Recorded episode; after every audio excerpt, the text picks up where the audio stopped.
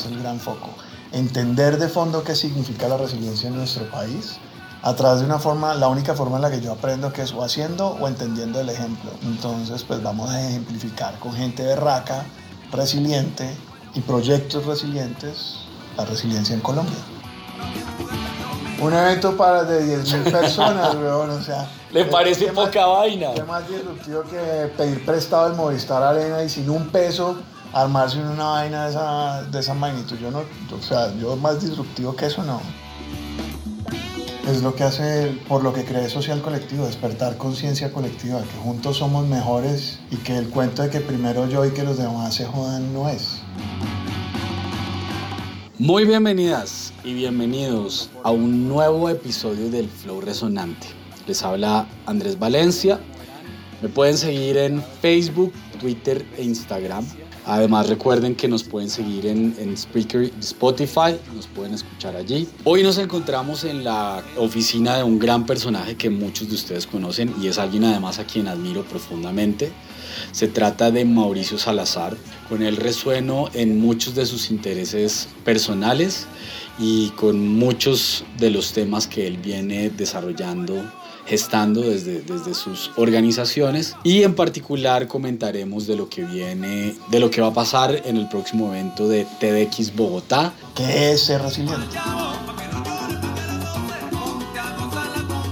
Mauricio es el director de Social Colectivo y es el organizador de TDX Bogotá hace, desde el 2010. Además es un caleño, es un man positivo, es un man conector y entonces salsero me imagino.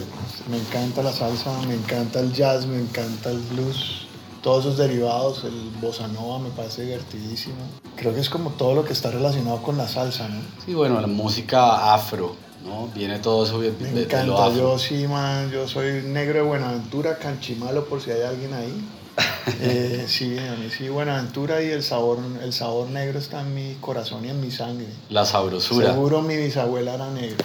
Ojalá hubiera sido de Palenque, pero bueno. Y entonces debe ser por eso que va siempre de negro. Ese, ese viaje de dónde viene. El viaje de negro fue que un día me mamé de echar color y de complicarme. Si ves, la estética está muy relacionada con lo que me gusta. Y cuando uno es estético y se llena de colores, se enreda. Y entonces en el camino me fui desenredando. Y ese día que uno regala todo, pero regalé todo lo que quedaba de color y me quedé con lo negro. Y ahí para adelante me he simplificado mucho al, al vestirme lo más simple posible. El que lo sabe, que es parte de mi círculo cercano, es porque sabe que yo ando en pijama. Entonces, pues escogí una forma de estar en pijama donde no incomode a nadie. El negro le, a- le aísla uno las malas energías, entonces aquí no llega gente mala leche. Eh, Pura buena vibra.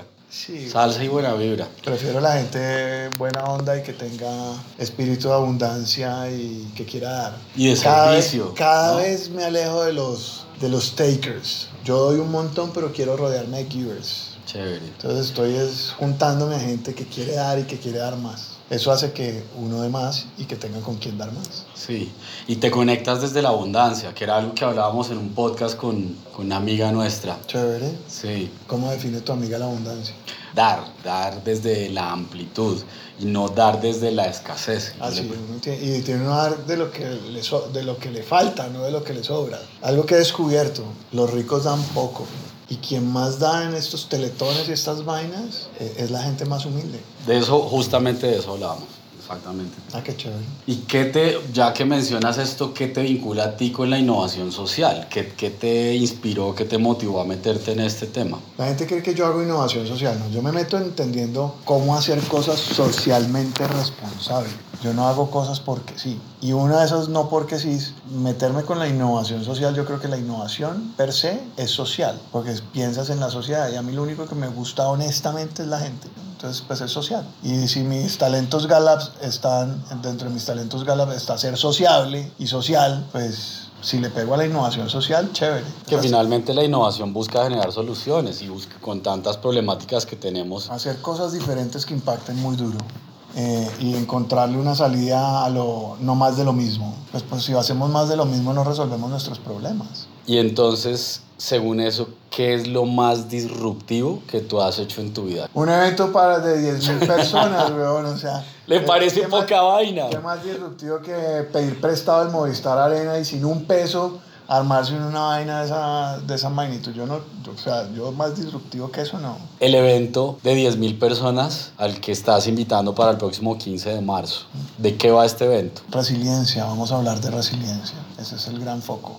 Entender de fondo qué significa la resiliencia en nuestro país a través de una forma, la única forma en la que yo aprendo que es o haciendo o entendiendo el ejemplo. Entonces, pues vamos a ejemplificar con gente de raca, resiliente y proyectos resilientes la resiliencia en Colombia. ¿Y por qué escogiste resiliencia? ¿Ese, ¿Eso lo escogiste tú? Sí. ok. ¿Y por qué? Porque llevo casi dos años oyendo hablar, un año y medio por ahí, de la resiliencia y nadie entiende qué es esa vaina. Entonces la vamos, a, vamos a volver a usar una palabra de moda y vamos a volverla de moda y nadie va a entender como la innovación, que nadie termina de entender la innovación, nadie entiende la disrupción, la singularidad y nadie entiende qué es digital. Entonces, pues, pues vamos a evidenciarle a la gente qué es eso y por lo menos que queden los testimonios basados en ideas concretas de qué es ser resiliente. ¿Y qué personaje eh, te ha inspirado por ser una persona resiliente? Para mí un personaje genial, y pues para todo el que me conoce lo sabe, es Richard Branson. Ese es un ejemplo de resiliencia. Eh, además, como yo, es un mega disléxico, entonces pues es brutal entender que la dislexia no es tan problema como otros lo ven. Y por si hablando de Richard Branson, fuiste a Cúcuta, estuviste en el evento. No, no fui a Cúcuta, yo desde acá, pero no fui a Cúcuta. Bueno, entremos más en materia con respecto al evento. ¿Qué, qué busca despertar un evento tan masivo en un lugar de reciente restauración? ¿Cuál es justamente ese reto que estás buscando allí? Es lo que hace, por lo que cree Social Colectivo, despertar conciencia colectiva, que juntos somos mejores y que el cuento de que primero yo y que los demás se jodan no es es juntos, juntos. Pensemos juntos, conectémonos, pensemos en el otro, no en yo cómo voy ahí y cómo te saco algo, ¿no? Cómo, cómo te acompaño y cómo te apoyo y cómo hacemos juntos algo mejor. Eso es al final por lo que yo escogí hacer TEDx. Esa ha sido tu inspiración detrás de... Es, es la, una de mis herramientas para, para ejemplificarle a la gente la conciencia colectiva. Ok, ¿hace cuánto existe Social Colectivo? Lo creé en el 2010 con TED. Ah, fue, fue paralelo, fue... Claro, porque es que TED es una vaina que se hace por voluntariado. Primero que no puede generar, eh, no le puede generar una, un modelo económico a alguien, o sea, esto no es un evento para que alguien se enriquezca. Y de alguna manera TED se hizo, pues, o, o escogí hacer esta vaina pues porque entendí ese principio. Y es, si tú quieres hacer algo bueno por alguien, pues no tienes que estarle contando a la gente que lo, que lo estás haciendo. Entonces, pues creamos una fundación, primero para poder usar parte de mis recursos, porque TED se hace con parte de los recursos de mis organizaciones, más los de mis amigos, y poder recaudar esos fondos y que no, y pues la gente quiere que le reconozcan su trabajo. Si no es plata, por lo menos un certificado de tu tiempo, un certificado de que donaste algo, o que si troqueamos algo, pues quede algo ahí, constancia, ¿no? Y que el gobierno, pues por lo menos nos reconozca eso de alguna manera. Y eso lo reconocen a través de los impuestos. Entonces, pues si no me das plata, pues por, me das tiempo, te lo reconozco en, en impuestos y te los devuelvo para tus impuestos. O sea que tú también estás muy involucrado a través de tu fundación en proyectos de responsabilidad social empresarial. A través de las organizaciones me meto en responsabilidad empresarial y en desarrollo de, de nuevos formatos que permitan que la gente se conecte para hacer las cosas mejor y nuevas metodologías y ese tipo de cosas. Pero la fundación lo que está haciendo es meterse en proyectos que impacten profundamente en la sociedad, en educación, sostenibilidad, innovación y tecnología, enfocado en que juntos somos más y mejor. Colaboramos. Y en términos de tecnología, ¿qué está pasando? Por ejemplo, ahora nos comunicamos a través de un robot. ya no, yo, yo, ya no sé cuando le mando un mensaje a Mauricio si le estoy hablando al robot, si le estoy hablando a Salomé o si le estoy hablando a Mauricio. No, pero Sácanos de esa duda. No, si me estás escribiendo a mi teléfono, estás hablando conmigo. A ratos le entrego a Salomé la administración de eso. Salome es como la mezcla entre unas chicas, un poco de los bots y eh, mucho de inteligencia artificial. Y es pues si tenés la capacidad de hablar con muchos y mantener una conversación con muchos, pues chévere que esa conversación o que mi asistente no esté cambiando todos los años cuando se mama de mí y de lidiar conmigo, que es bien intenso. Entonces, pues hemos estado construyendo una, llamémoslo, una mega asistente virtual que esté dispuesta a conversar con toda mi gente. no solo conmigo, como lo haría Siri Ok. o Alexa. Y que no sea tan aburrido como que no me sabe responder cosas, sino pues vaya y busque la fuente y responda. Entonces pues es una mezcla entre chicas y, y, pues lo que tenemos hoy en la cuarta revolución industrial que es el poder de la tecnología usada en la gente. ¿Y entonces qué se proyecta? Este año La que, pregunta que si Salomé o qué, no se proyecta que Salomé hable mejor. que Salomé aprenda más, Sí, ta- total. ¿cierto? Y, a- y al aprender habla muchísimo mejor, más cercana a mí. Y habla así de bacaneada también, así Debe con- hacerlo. Usa Debería. mi, usa mi slang. Entonces ya no hace negocios, ella parcha. ¿Y qué, qué crees que nos va a permitir tener este tipo de soluciones? Yo creo, creo firmemente, no, sé firmemente, sé que la única forma en la que nos adelantamos y dejamos de ser el país que llega tarde a todo es montarnos en 5G.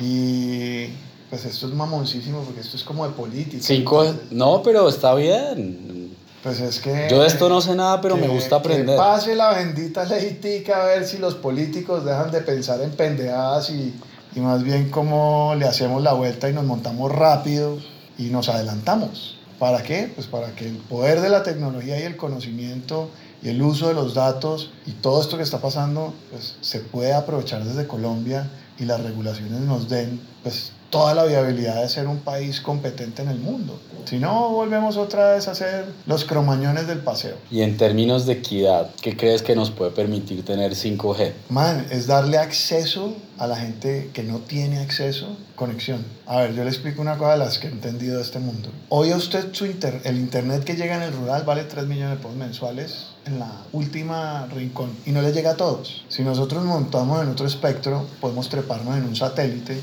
que nos termina valiendo una tercera parte de lo que vale pagar ese internet al año. Y usted y yo pagamos el internet de allá a una velocidad y con un poder de data y de transmisión muy bravo. Luego lo que también nos, ha- nos haría falta es que muchos de los contenidos que están en YouTube, que hay una gran mayoría en inglés, puedan estar en castellano. Y que Ah. todas estas poblaciones puedan crear su propio contenido. puedan crear sus propios contenidos. Y ahí y la ignorancia está, es, o sea, uno puede ser tan ignorante con tecnología o tan pilo con tecnología, pero si ahí la apropiación de esta vaina nos permite que la gente entienda para qué y por qué usar la tecnología desde la ruralidad, o sea, lo que pasa en Londres, lo que pasa en Bogotá, pues también le puede llegar a Nuki. Y entonces vamos a También hablar... puedes volverte muy vago, ¿no? Si solo chupas Facebook, brother. Sí, por eso decía yo que mm, me parece interesante que muchos de estos contenidos educativos también vengan en castellano y que podamos formar para que ellos también puedan crear contenidos en todas estas regiones. ¿no? Eso haría un- Sí. generar contenidos más Pues, incluyentes. Yo tengo, yo tengo una percepción, y es chévere que estén en castellano, hermano, pero Google ya te traduce todo. Entonces, tú entras a YouTube y pones la traducción a español y es perfecta.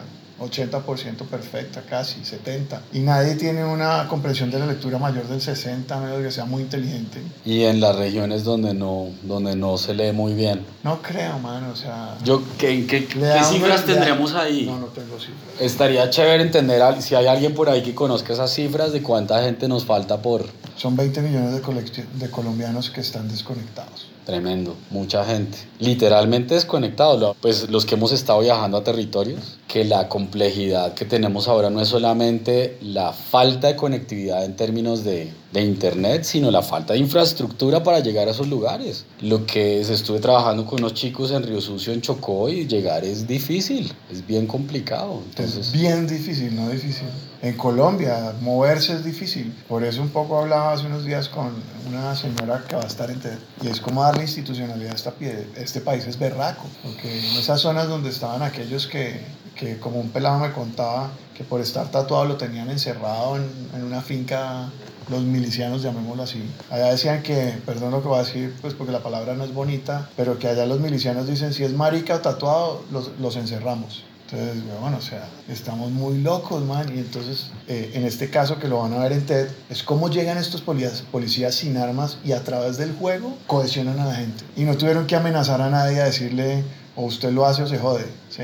O, o porque está tatuado o porque es gay, weón. O sea, estamos muy locos. Volvamos a TED. Esto es- En- yo hoy soy que estamos- dislé- disléxico y dislógico, entonces Bueno. usted manda. bien, bien. Y somos creativos, entonces vamos agarrando distintos temas para ir llegando a otros. Ya que estamos celebrando el Día de la Mujer, en el evento va a haber algo resiliente referente a la mujer, términos de resiliencia. Pues para mí la mujer no hay nada más resiliente que una mujer, pero pues no, lo que vas a tener es mujeres. ¿La gran mayoría de, de oradores van a ser mujeres? Oh, sí, pues ya te dije, vas a tener una policía. Ok. Una mujer policía con su idea en acción. Sofía Gómez la apneísta, chévere que nos cuente qué es lo que hace que esa mujer sea más 70% mente, 30% cuerpo. Apneísta. sí, apnea no de sueño, sino de buceo sin, sin tanque. ¡Wow!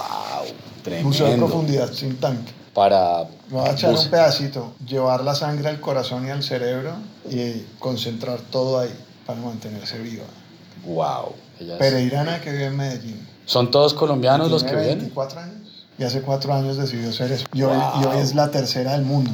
O sea, la tercera no, el tercer apneísta del mundo. Entre hombres y mujeres. Oye, Mauricio, ¿cómo llega esta gente a ti? ¿Esta gente llega a ti o, o, o, cómo aparecen en tu vida y tú los vas? Un smoothie. O sea, un pedazo, los, los fans de TED, la comunidad de TED, la comunidad de TEDx, el parche empieza a sugerir, empiezan a tirar ideas y uno está en la cacería, pues porque yo tengo esa obsesión hace rato, entonces empieza uno a cazar. Ojalá pudieran llegarle a todos, porque pues, encuentra uno unas, unas buenas, otro, es difícil encontrar las ideas. Bueno, ¿cómo se inscribe la gente? ¿Cómo toda la gente que está viendo esto, que cómo, cómo llega? www.tedxbogotá.com Entran ahí y dicen, yo quiero ir. Y pues solo hay 10.800 cupos. Y quien me demuestre que va a estar todo el día con nosotros, se va a ganar una entrada. Ok, ¿en qué horario? A las 10 de la mañana arranca la fiesta. Va a haber un parche genial allá afuera en ese parque nuevo que hicieron. O sea, si entienden, el campín por fuera es. Hoy es. No tiene que envidiarle un parque por allá en Europa. El Movistar Arena. Ah, el campín. Nueva, ahora Movistar Arena. claro, rectificamos, Movistar Arena. El antiguo el campín. Eh, y ahora el Movistar Arena. Bien. Eh, y a las 12 vamos a abrir puertas. Eh, ahí van a pasar cosas mientras arrancamos, pues porque son dos horas, entonces se van a gozar un cuento ahí raro. Y a las 2 de la tarde es la primera charla y esto se termina máximo a las 7 de la noche. Ideas con estrella, Mauricio. Ah, y hay un cuento bonito y es, pues aprovechando que esto está pasando y que nos encantan las ideas, pegado al cuento, creamos algo que se llama Ideas con estrella y son tres o cuatro. Son cinco ya cinco ideas de ciudad. Me gusta. Donde vamos a plantearle a los ciudadanos que resuelvan sus ideas de ciudad. Entonces hay una cabinita ahí de teléfono donde la gente ve la idea y dice, yo la puedo resolver, esta idea se resuelve así. Ahora imaginen que eso empiece a moverse por todo Bogotá, ojalá por todo Colombia y recaudemos los insights y los saberes locales de cómo resolver un gran problema de ciudad. Eso es ideas con estrella. ¿Cuáles son las problemáticas? ese día la Ah, es sorpresa, es, es listo. empiezas a preparar. Y las organizaciones que, que apoyan cada una de esas cabinas, las apoyan es para ayudarlas a sacar adelante. No necesariamente con dinero, ayudando a que eso se haga realidad. Brindas la idea, sueltas la idea. Ya veremos quién lo financia, sí, ¿no? La solución. Sí. Y la, posiblemente la suma de muchas ideas dan una solución. Sí, claro. Las cabinas fueron pintadas por un grupo de artistas, de muralistas y, y grafiteros brutales, entre sus mujeres. Quedaron geniales, así que nos las vamos a gozar. Eso se pintó en Maloca la semana antepasada. Fue un parche con DJs y tal, como nos gusta. Con buena fiesta. Chévere. Que todo esto sea una buena fiesta, a lo colombiano. Oye, y entonces, ¿qué retos vienen para el TED? Bueno, este está poderosísimo. El, las, lo que viene el próximo 15 de marzo a las 10 de la mañana en el Movistar Arena. Hay que inscribirse en el enlace que Mauricio les contó. ¿Todavía hay tiempo para inscribirse? ¿Tenemos tiempo? ¿Sí? Hasta el último día. El último día de pronto yo digo, bienvenido el último que se registró. Ok, bien. Los primeros, los últimos también pueden ser los primeros, uno nunca sabe. Es decir, que hay que estar atentos en qué redes. Facebook, Twitter. TEDx Bogotá en todos lados.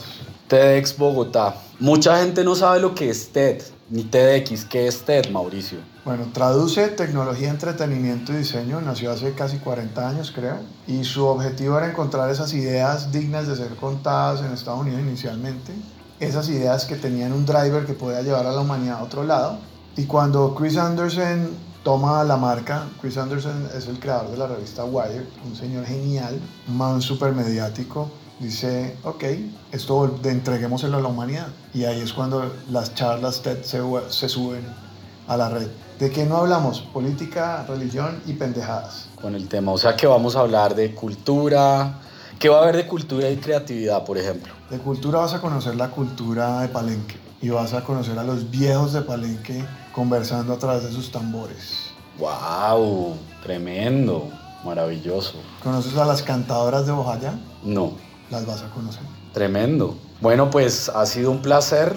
Todo lo demás es para que la gente se vaya inscribiendo. Siga TX Bogotá en todas sus redes. Algo más para cerrar, Mauricio, una invitación de cierre. Pásenla bueno, sean felices y no se jodan con nadie. Sumen y multipliquen, que el que resta y divide es, es aburrido, sí, sí. Y buena onda. Buena vibra con toda. Bueno, aquí seguiremos fluyendo y resonando con Mauricio. Allá estaremos en TX Bogotá. Esperamos seguir en los próximos TX. Por cierto, ¿qué retos vienen para los próximos TX? Pues tengo la responsabilidad de retomar la licencia de TX Bogotá Mujeres. Vienen un par de TX Salud.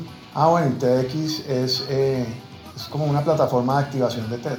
Es lo que es un evento hecho de forma independiente que tiene la estructura y está monitoreado y avalado por TED.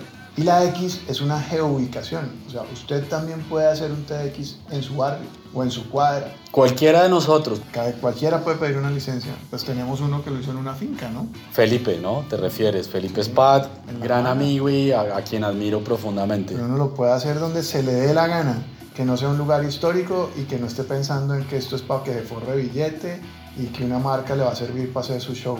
La verdad solo le sirve para que usted sea feliz ayudando a otro. Para servir a los demás, algo que nos creo que nos viene muy bien en Colombia y nos hace falta mucho también, ¿no? A todos nos hace sí. falta mirarnos al revés.